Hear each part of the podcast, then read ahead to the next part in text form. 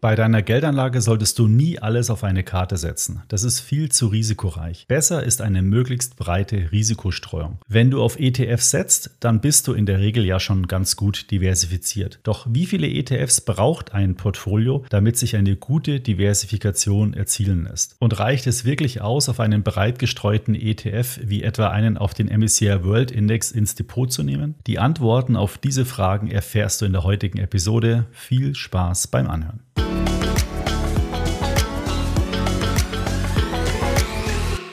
Heute geht es um die Kernfrage, reicht ein MSCI World ETF wirklich, um ausreichend zu diversifizieren? Und um das gleich mal vorwegzunehmen, nein, das reicht nicht. Und warum? Das erkläre ich dir jetzt. Im MSCI World gibt es nämlich verschiedene Klumpenrisiken, zum Beispiel bei Ländern, bei Sektoren, auch bei Einzelwerten. Und du bist bei einem Investment in den MSCI World auch nicht in Schwellenländer investiert, also eigentlich gar nicht in die gesamte Welt.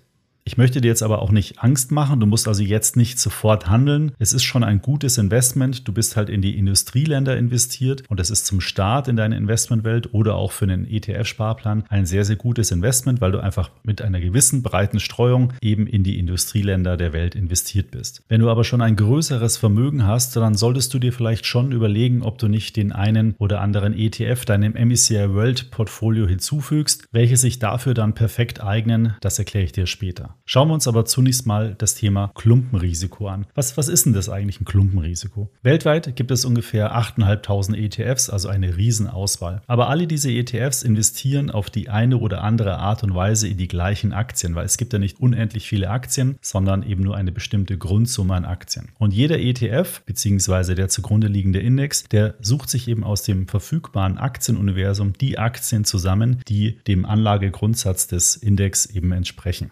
Und das führt eben dazu, dass, obwohl es viele verschiedene ETFs gibt, eben doch in vielen immer die gleichen Aktien drin sind. Und das kann dann eben dazu führen, dass man bestimmte Klumpen plötzlich im Portfolio hat, weil man eine zu hohe USA-Gewichtung hat, weil man vielleicht eine zu hohe Technologiegewichtung hat, weil eben durch die Mischung, die man sich da mit verschiedenen ETFs zusammengekauft hat, so eine Unwucht im Portfolio entsteht. Und dazu habe ich auch mal ein Beispiel mitgebracht. Schauen wir uns doch mal die Apple-Aktie an.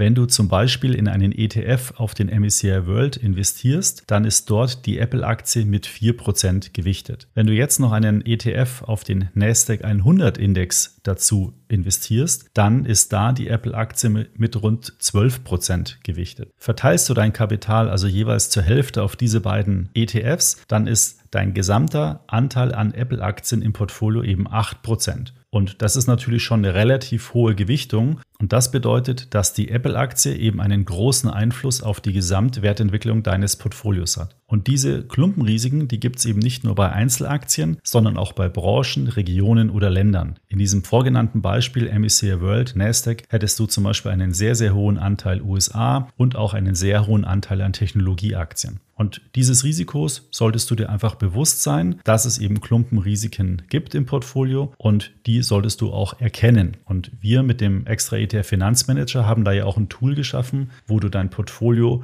im Finanzmanager abbilden kannst und dann erhältst du genau auf Knopfdruck eben eine solche Analyse und du siehst auf den ersten Blick, wie deine Klumpenrisiken ausschauen, wie sich dein Portfolio eben zusammensetzt und du kannst auch genau analysieren, welche Wertpapiere sind denn eigentlich für diesen hohen USA-Anteil, um im Beispiel zu bleiben, verantwortlich. Schau dir doch den extra ETF Finanzmanager einfach mal an, habe ich ja hier im Podcast schon mehrmals vorgestellt.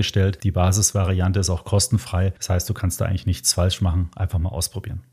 Kommen wir wieder zurück äh, zum Thema. Du hast also in einen MSCI World ETF investiert und schauen wir uns nochmal im Detail an, in was du da eigentlich investiert bist. Der MSCI World Index ist ein Aktienindex. In diesem sind rund 1500 Aktien aktuell enthalten aus 23 Industrieländern, also eben nicht aus den Schwellenländern. Die größte Gewichtung haben Aktien aus den USA mit 68 Prozent, aus Japan mit 6 Prozent, aus Vereinigten Königreich 4 Prozent, aus Kanada 3 3%, Frankreich 3% und die restlichen Länder verteilen sich so auf die restlichen 14%.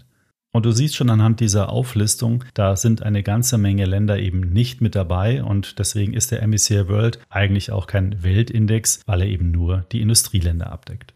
So, welche ETFs würden sich denn anbieten, um das Portfolio jetzt ein bisschen besser zu streuen. Schauen wir uns mal mögliche Ergänzungen an. Eine Ergänzung könnte zum Beispiel ein ETF auf den MSCI Emerging Markets Index sein. Damit würdest du dann 24 Schwellenländer zusätzlich noch investieren, also Länder wie China, Indien, Taiwan oder Südkorea. Und damit wärst du dann nämlich wirklich in der gesamten Welt investiert. Im MSCI Emerging Markets Index sind übrigens knapp 1400 Aktien enthalten sodass du in der Kombination aus diesen beiden Indizes in rund 2900 Aktien investiert hast. Nachdem diese Indizes aber nach der Marktkapitalisierung, also nach dem Wert der jeweiligen Aktien, die im Index enthalten sind, gewichtet sind, hast du da auch in dieser Kombination immer noch einen relativ hohen USA-Anteil mit knapp 60 Prozent. Eine durchaus brauchbare Ergänzung zu einem MSCI World ETF könnte zum Beispiel ein MSCI Europa ETF sein. Damit würdest du dann den europäischen Markt etwas höher gewichten, die amerikanische Gewichtung dadurch reduzieren hättest dann zwar auch keine Schwellenländer mit im Portfolio, aber mit zwei ETFs wärst du dann auch nochmal ein bisschen besser und breiter gestreut, wenn du eben Europa etwas höher gewichtest. Wenn du jetzt diesen Europa-ETF noch als dritten ETFs mit dazu nimmst, dann hast du einen weltweiten Industrieländer plus Schwerpunkt Europa plus Emerging Markets, dann bist du mit drei ETFs eigentlich schon ganz gut präsent auf der Welt und vor allen Dingen in einer nicht so hohen USA-Gewichtung. Wenn dir das mit drei ETFs schon zu kompliziert ist, dann könntest du natürlich auch Kombinations-ETFs kaufen, also zum Beispiel einen ETF auf den FTSE All World oder den MSCI ACWI. Dann hast du in einem ETF Industrie- und Schwellenländer kombiniert, bleibt aber nach wie vor der USA-Anteil von rund 60 Prozent. Aber du könntest dann sozusagen auch eine Kombination nehmen und da dann noch beispielsweise Europa mit dazu packen oder vielleicht auch eine Anleihe. Staatsanleihen in Deutschland zahlen da jetzt auch wieder zwei bis zweieinhalb Prozent Rendite pro Jahr mit dazu mischen. Dann kriegst kriegst du auch nochmal über andere Anlageklassen ein diversifiziertes Portfolio.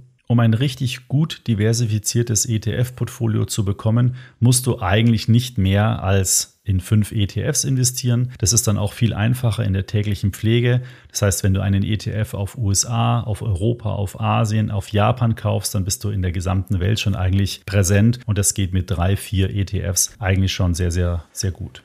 Eine Alternative, das hatte ich ja auch hier im Podcast schon mal vorgestellt, könnten auch Portfolio-ETFs sein. Dann hast du einen ETF im Portfolio. Dieser ETF investiert aber in viele verschiedene ETFs. Das ist dann für dich sehr einfach, weil du nur eine Investmententscheidung treffen musst und das ganze Management der unterschiedlichen ETF-Zusammenstellung, das übernimmt der ETF-Anbieter für dich. Diese ETFs, Portfolio-ETFs, kosten auch gar nicht mehr so viel, so mit rund 0,25 Prozent Gebühren pro Jahr, ist also nur einen kleinen Teil größer, als wenn du dir selbst mit mehreren ETFs ein Portfolio Portfolio zusammenstellst. Wenn du über einen ETF-Sparplan in ETFs investierst, dann stellst du dir vielleicht auch die Frage, wie viele ETFs soll ich auswählen?